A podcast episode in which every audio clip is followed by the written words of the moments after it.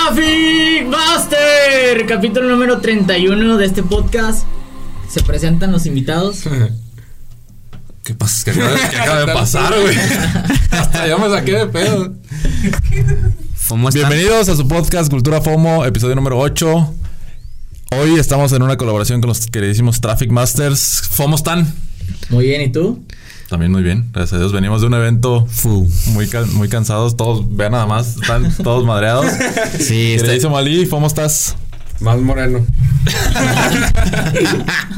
Más moreno, güey. Oigan, platícanos un poquito de ustedes y cada quien nos vamos presentando, ¿no? Si Sí. quieres empieza tú, Ali. Pues soy Ali Pizra. Eh, yo hago toda la parte de blockchain de NFTs. Em, escribo a veces en Twitter.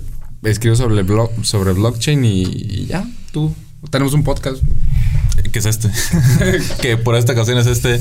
Mi nombre es Julián Medina. Yo me dedico a todo el tema de, de marca y arte en, en temas de NFTs. Cofundador de Amigos Social Club y de FOMO Labs. Y pues también tenemos el podcast de Cultura FOMO. Y aquí muy emocionado de platicar con ustedes acerca de los maestros del tráfico.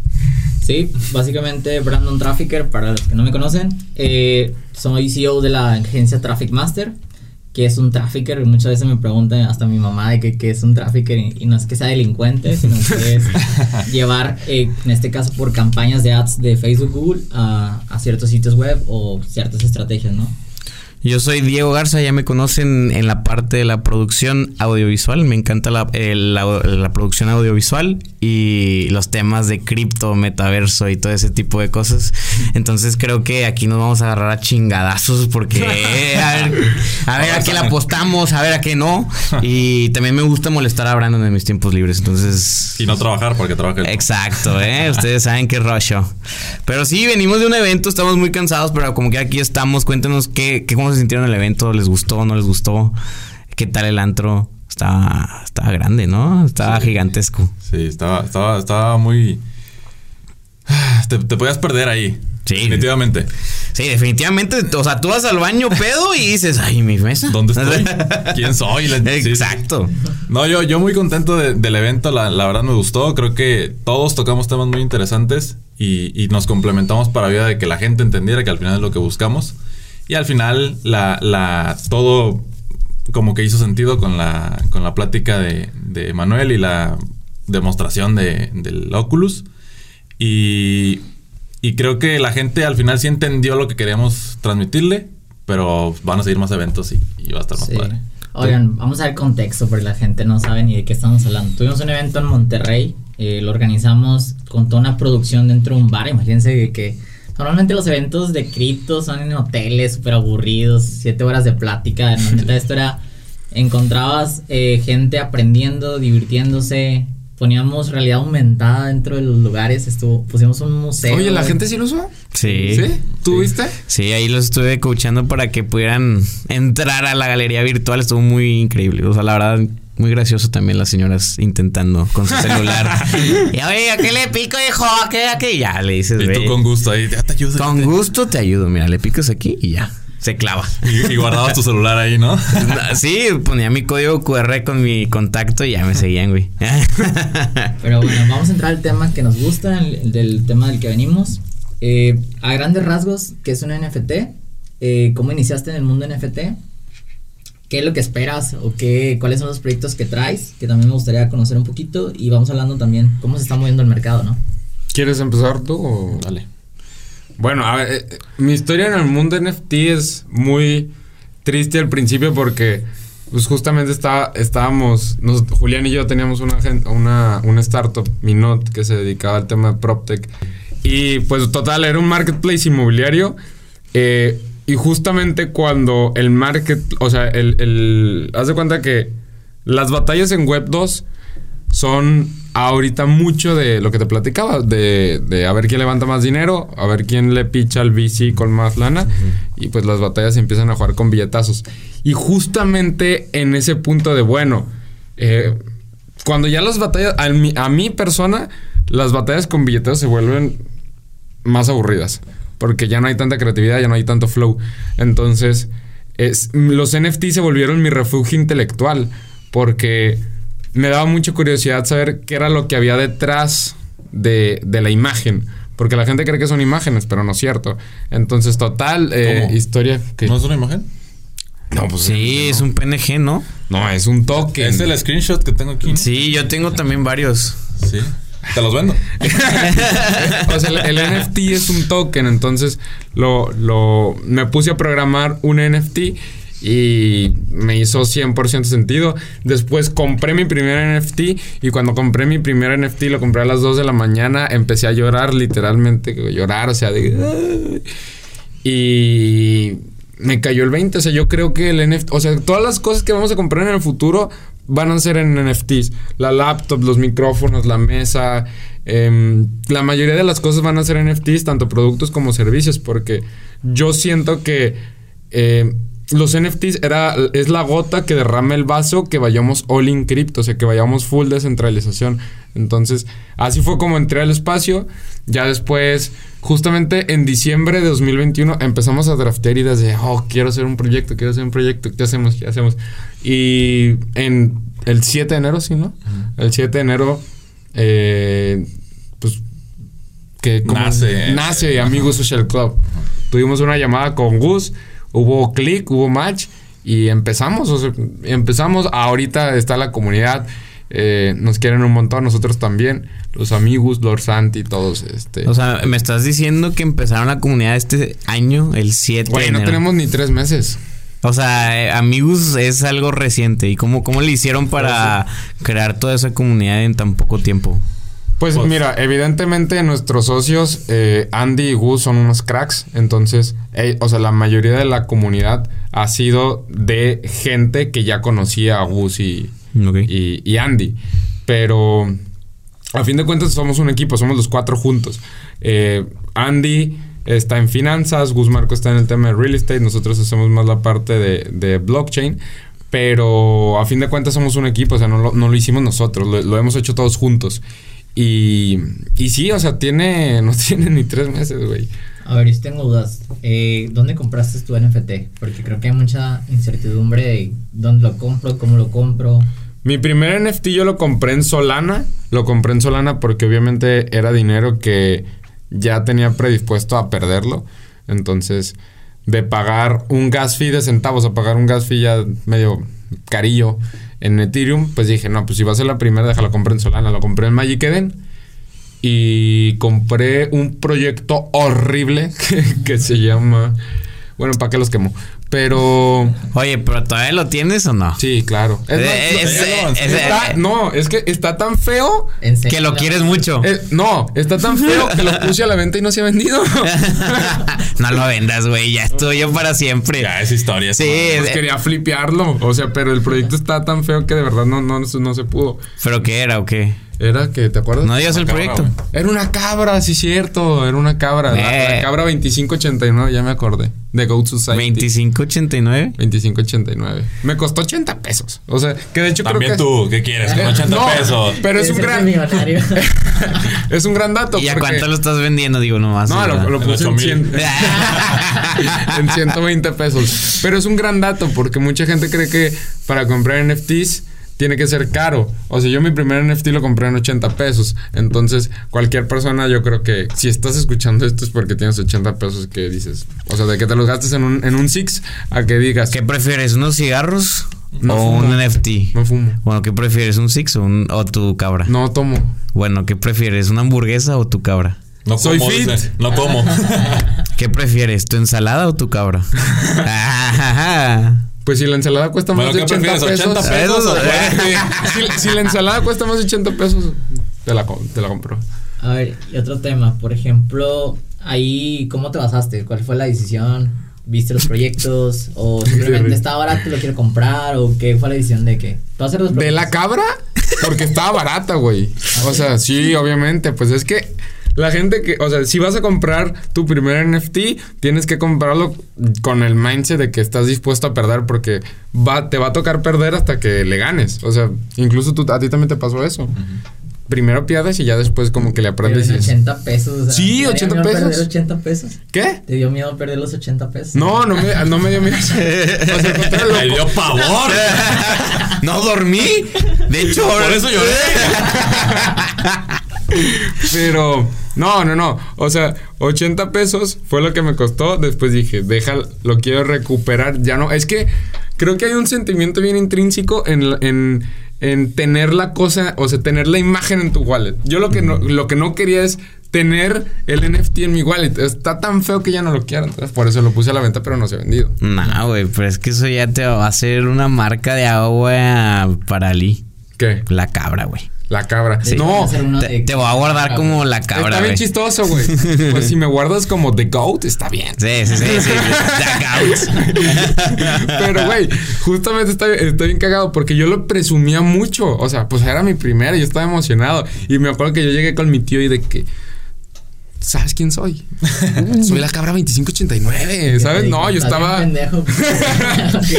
Yo estaba. Güey, yo estaba muy feliz con mi NFT. Te, te pregunto, ¿sí me trajiste los cigarros? No? Sí. Híjole, tío. ¿Cómo le explico? Y te va a decir, oye, ¿sabes qué es esto? El vergazo 8520. Casi. O sea, ahí sigue. Yo creo que pues sí. Está en venta. Lo vamos Pero nadie lo va a comprar, nadie lo va a comprar. Oye, otra pregunta. Eh, ¿Es muy complicado desarrollarlo ahorita que ya están tienen su proyecto? O sea, aprender de cómo desarrollar un NFT o dónde te puedes encontrar cursos para que la gente pueda aprenderlo. Pues, si quieres ahí habla tú, o sea, porque primero es crearlo y, y tú te encargaste de esa parte. O sea, de- del arte. Digo, definitivamente creo que la pregunta a la que se. A la, la respuesta que podría hacer es Build Space. Creo que ese es el lugar. Es una gran manera para, es para una gran aprender y plataforma es gratis. Pero ya el tema de, de desarrollar primero el, el. Pues sí, lo que vas a vender exactamente. Es todo, todo un proceso.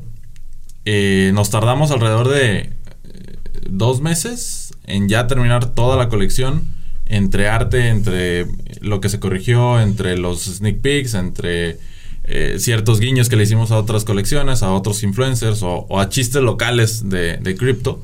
Que al final eso es lo que, lo que platicamos hace rato en el evento. Es entrar con respeto y no solamente querer hacer lana de esto. Porque si quieres hacer lana, quizá la haces en el primer, en el primer lanzamiento, pero te quemas y la comunidad te mata, la comunidad OG de, de, de NFTs te, te destroza y ya tienes la puerta cerrada para siempre en, en este ecosistema.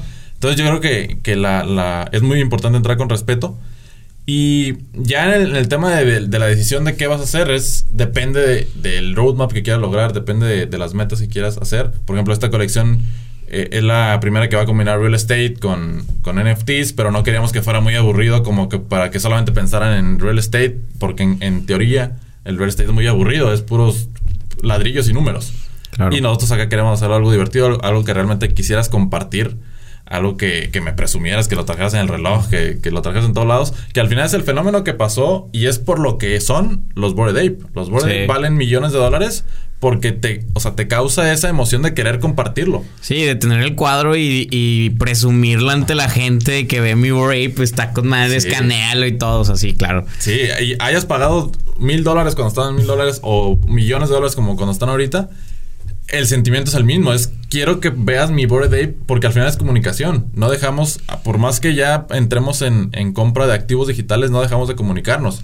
Entonces, como lo explicaba Ali hace rato en la conferencia, el nuevo Rolex es el Bored Ape o el, o el, el proyecto NFT que esté pompeando en ese momento, sea el CryptoPunk, que es como los más OG, o los Doodles o los Azuki, lo que tú me digas, al final es comunicación, es quiero flexearte que gano mucho lana y puedo comprarme estas madres. O que soy muy inteligente y puedo identificar los proyectos cuando no vale nada para, Para después revenderlos. Revenderlos cuando valen millones de dólares. O por ejemplo, un proyecto como LOT, que eh, literalmente es un, es un como un juego de gaming descentralizado que lo construye la misma comunidad. Pues ahí lo que no, ahí el no quieres flexearlo, porque pues vas a flexear eh, un NFT que no es tan visual. Sí. Pero quieres pertenecer a la conversación de cómo se está construyendo eso. Porque ahorita hay algo que, que a mí me encanta con, que pasa con los apes, que tú lo dijiste en la conferencia. eh, pero es, por ¿Vieron ejemplo, cómo nos estamos tirando tiro eh, acá? Sí. En el pasado, o sea, en, en Web 2, por ejemplo, tú cuando construías o construyes una startup, sirve mucho cuando trabajaste en una startup antes y te apalancas. Por ejemplo, los ex Facebook, los ex Stripe, ex Uber. Sí, ex- claro. Aquí en Latinoamérica hay muchos ex Rappi. Eh, Mike Medina es ex Rappi. Saludos a Mike Medina. Pero em, te apalancas de, de, de algo en lo que tú ya estuviste que, con- que comprueba que tienes experiencia. Entonces, está bien, está bien chistoso porque ahorita no. O sea, ahorita tú nada más compras el ape, el, el chango, y ya lo puedes usar. Y de hecho, no sé si te- se dieron cuenta en la conferencia, pero Julián lo presumía desde un punto de mira, este es Escape Plan que está construido por Apes, este es la el Tinder Sí. que está construido por Apes, pero ya se vuelve una manera ah, distinta, inclusive de colaboración, porque una startup normal de Web 2 te emplea, te paga, te compra tu tiempo y, y pues sufres, o sea, entre comillas, porque la verdad es que no sufres, aprendes mucho. Yo estuve, por ejemplo, yo soy ex fruana, pero ah, ¿cómo te explico? O sea, te están empleando, a fin de cuentas. Acá no, o sea, tú, nadie de las personas que son Bored Apes son empleadas de Bored Ape, pero pueden aprovecharse de la marca. Claro. Entonces, justamente ahí son esos factores que dices, bueno, esto es, esto es diferente. Sí, y aparte si se aprovechan varios de la marca, digamos que todos aquí tenemos Bored Ape y tú quieres hacer un proyecto de, de ropa y tú quieres hacer un proyecto de un club de yates en la vida real y yo quiero hacer un proyecto de café y él quiere hacer un proyecto de unas peluquerías Bored Ape. Al final, a pesar de que cada quien tenga el derecho de uso de su, de su chango y todos construyan su negocio alrededor de él, el hecho de que cada uno de nosotros construyamos un negocio alrededor de él nos beneficia a todos, porque la marca sigue creciendo, los apes siguen valiendo y, y es una cultura que, que se va expandiendo y al final es lo que queremos, es ahí sí se vuelve una manera de, de descentralizar los negocios, descentralizar los ingresos, porque por ejemplo si tú eres, eh, no sé, ex Facebook, no puedes decir... Este, Eh, o sea, sigo trabajando en Facebook, estas son mis credenciales de Facebook y, y, y ahora voy a hacer este proyecto respaldado por Facebook. Claro. No, es, soy ex Facebook. O sea, eso te daba la, la, pues sí, como la certeza de que eres bueno. Pero ahora no, ahora, como dice Lee, el, ahora tú eres parte de la comunidad y tú la construyes junto con tus compas con algo que los divierte. Oye, y, el centrar como el NFT o la marca dentro de un negocio se me hace muy interesante. O sea, cómo entras con ese respeto, con ese a la comunidad y ese break te empieza a generar hype a lo que sea que estés teniendo. Es como, Sí. como no sé, yo me imagino entrar a tu cafetería y que entres, y que esté el break ahí de que, güey, vean lo que hay aquí. Y eso es que, eso es una expectativa que ustedes pueden llegar a tener con amigos. Sí, ju- justamente eh, un sueño que yo tengo, y creo que todos los fundadores, es que la gente empiece a construir sobre amigos. A nosotros no nos interesa vender todo el proyecto y hacer negocio, o sea, un- miles de unidades de negocio alrededor del proyecto propias. O sea, queremos que tú construyas y que tú también y, y que Cristian también construya lo que quiera con el, derecho de uso de su amigo, porque al final volvemos a lo mismo. Nos beneficia a todos, la, la marca se expande y es lo que explicaba hace rato, es la ley de los pocos. Todos nos convertimos en expertos, conectores y, y hacemos crecer la marca. Y al final nos beneficia a todos que eso suceda. Y Sí, si eso claro. crece cuando lo quieras vender, pues valió la pena tu inversión. Obviamente, sí, porque pues ya, ya, ya se dobleteó lo que sea. La verdad es que ahorita ya estoy pensando en que lo vamos a poner ahí el Amigos en Que un estaría muy futuro. perro, güey. Para unos siguientes podcasts ir como a, La fecha, ¿no? De que sí. se inició el primer Pero, pero que, podcast. o sea, hay algo bien importante. Ese amigo que, que, que se pondría ahí es tuyo. Es Claro. 100% tuyo, güey. O sea, no, nosotros, o sea, nosotros lo diseñamos, nosotros simplemente pusimos la primera capa, pero a fin de cuentas, creo que mucha gente dice, ah, es que esos apes son de los dueños o de, o de los, de los fundadores. Pero no, sí, o bueno, o sea, nosotros lo hicimos. Pero el chiste es apaláncate sobre esto que ya está hecho. O sea, haz algo. O sea, úsalo. Sí, úsalo. claro.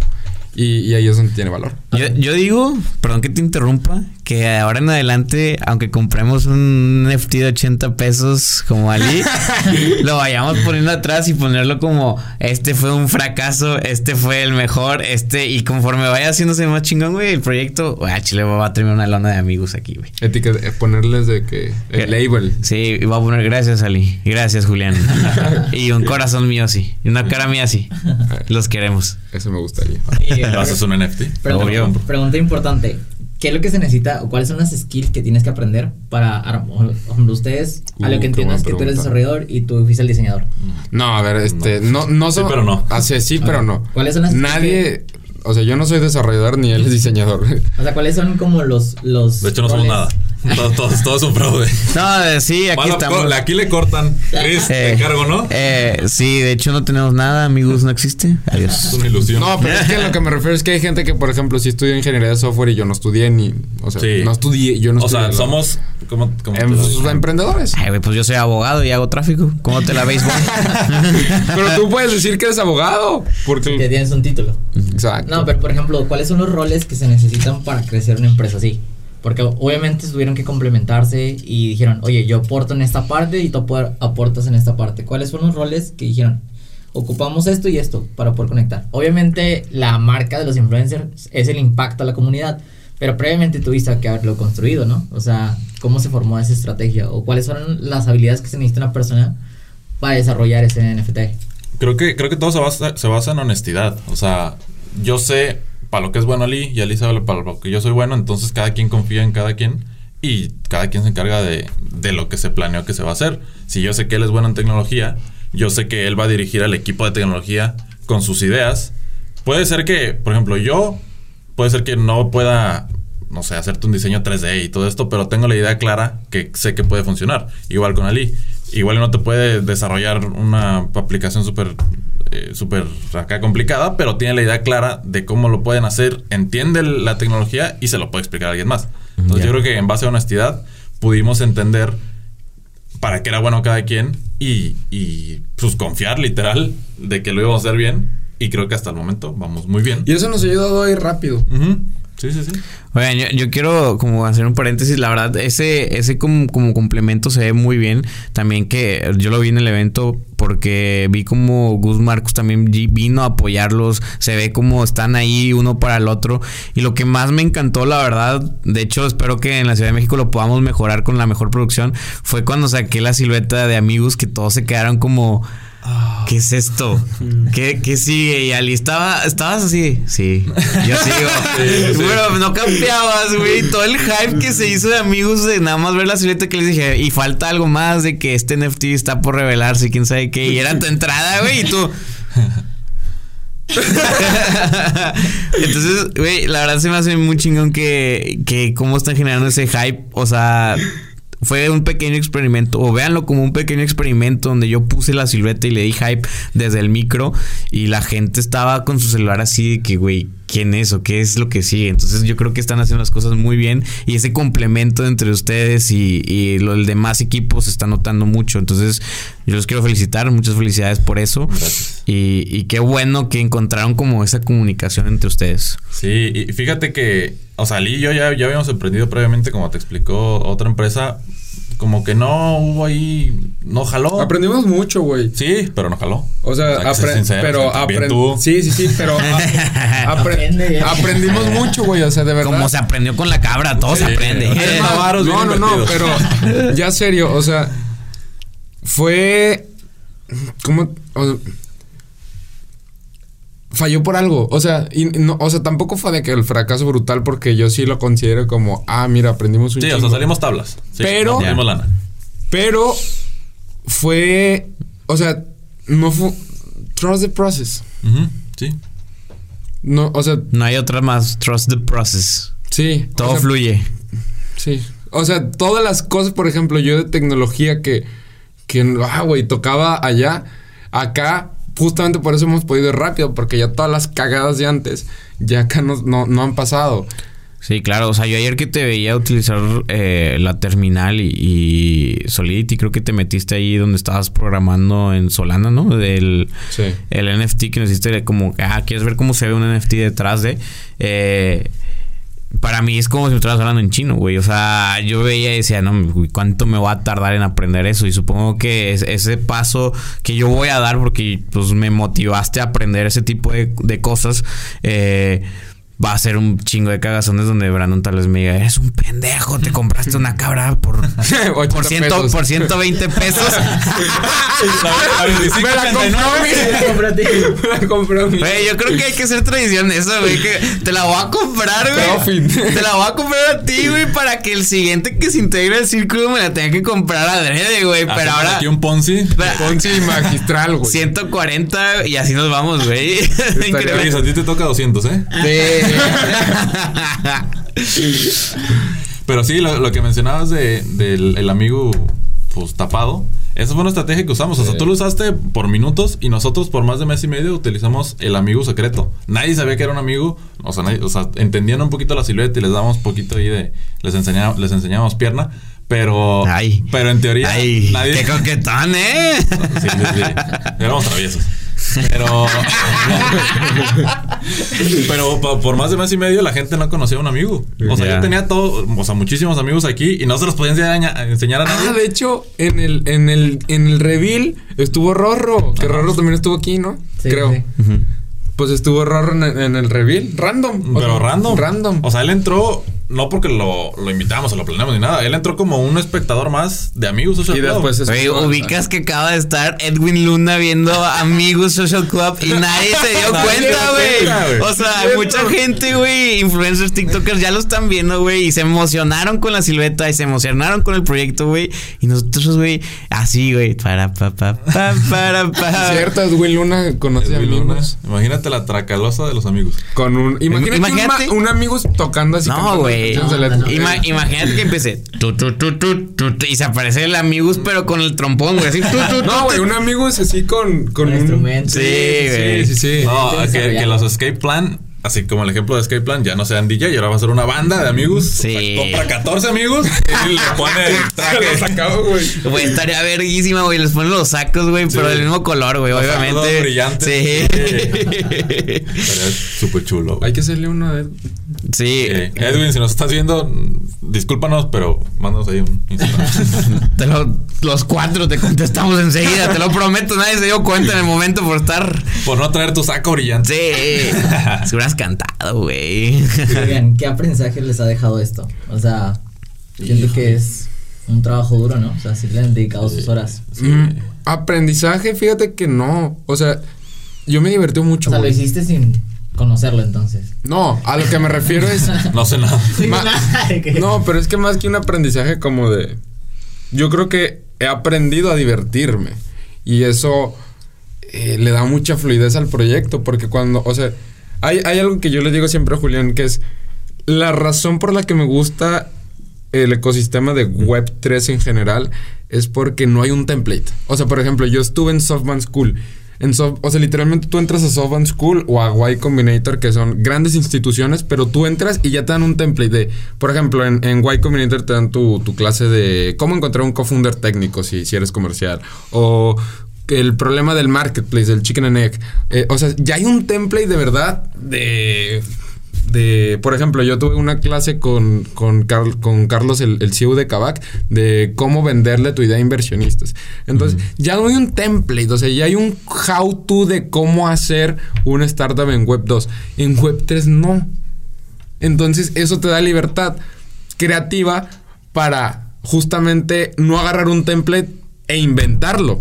Entonces está bien divertido inventar cosas porque no hay una regla que seguir. Y eso a mí me, me vuelve loco, güey, porque eh, la, la creatividad va así, pa, pa, pa, pa, ¿sabes? El mundo es tuyo, literal. Literalmente. Y de hecho, eh, Fomolabs es. eh, estamos creando esa plantilla. De hecho, tenemos un Notion que es público. De hecho, ese Notion era privado porque era mío. Pero unos amigos me animaron a hacerlo público. Y cualquier persona que esté escuchando esto que, que diga, ah, yo quiero aprender un poquito, literalmente es un. Imagínatelo como una biblioteca de, de puros blogs y pura información de Web3. ¿Quieres aprender a desarrollar? Yo te pongo a. O sea, es más, es gratis, no, no tienes que pagar nada, nada más entras. Pero pues todos los recursos, todo lo que, que he leído yo está en ese template. Porque justamente es el template al que a mí me gustaría. O sea, si yo tuviera ahorita. Que empezar desde cero. vol- iría al template. Bueno, pues qué bueno que me dices. Para que les compartas el template. No, que lo busquen. Métanse a fomolabs.xyz eh, y, y entren al template.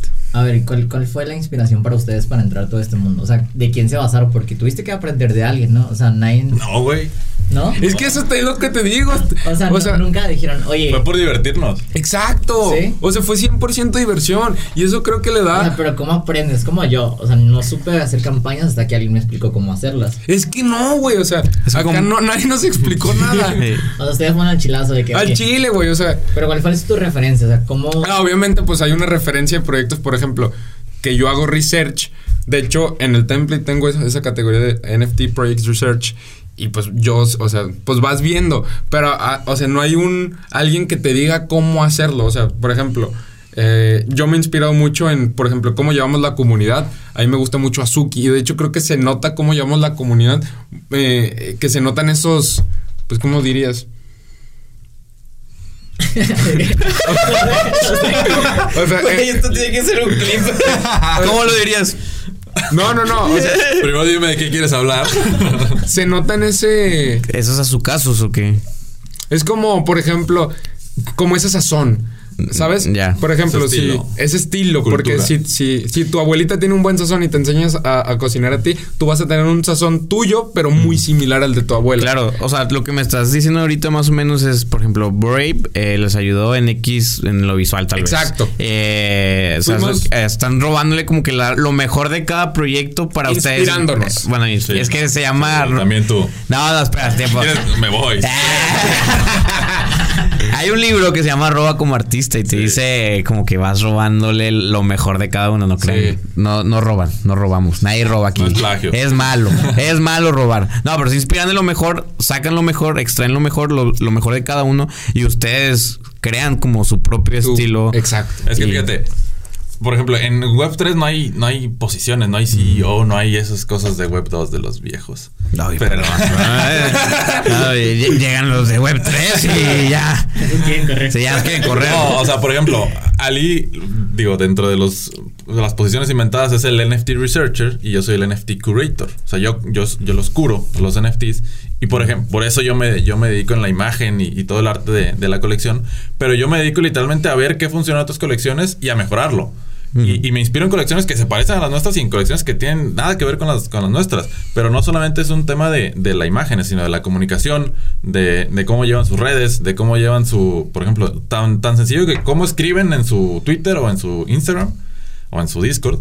Pero yo- mi parte es, es curar todo lo mejor que existe o colecciones que nadie conoce. Por lo mejor no me refiero a lo más caro actualmente. ¿eh? Sí, sí, me sí. refiero a la gente que realmente está innovando, que realmente se le está metiendo cerebro a, a las colecciones. Y de ahí lo bajamos y en base a, a lo que Ali eh, investiga y ve de otros temas todavía más clavados, pues hacemos un, un producto el cual sea muy atractivo visualmente, pero también funcione. Claro.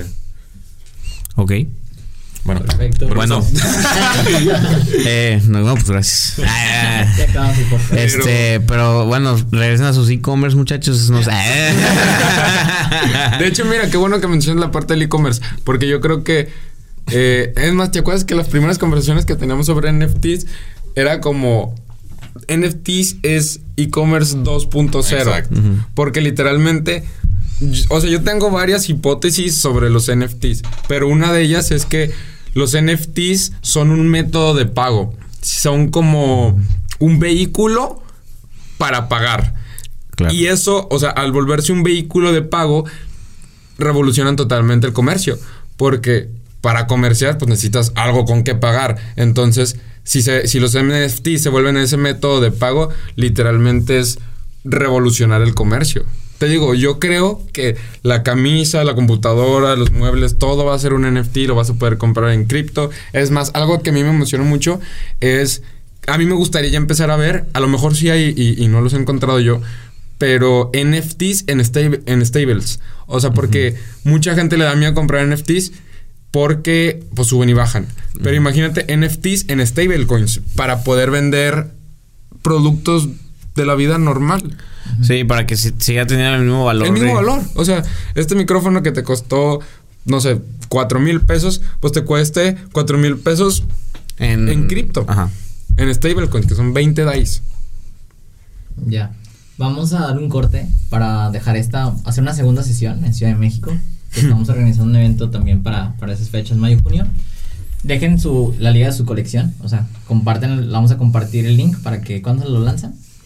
En tres semanas. En tres semanas.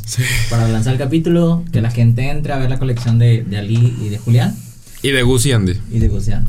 En tres semanas van a ver sus redes tapizadas con todos nosotros diciendo, vamos al release de Amigos, a ver Sí, qué me toca. quiero. Yo ya voy por el Se mío. bueno, se yo, bueno. yo ya sé cuál, a cuál, por cuál voy, ¿eh? ¿Por cuál Entonces, eh, pues que no, no me sé el número, güey, nada más me No, pero enseñaron. ¿cómo es?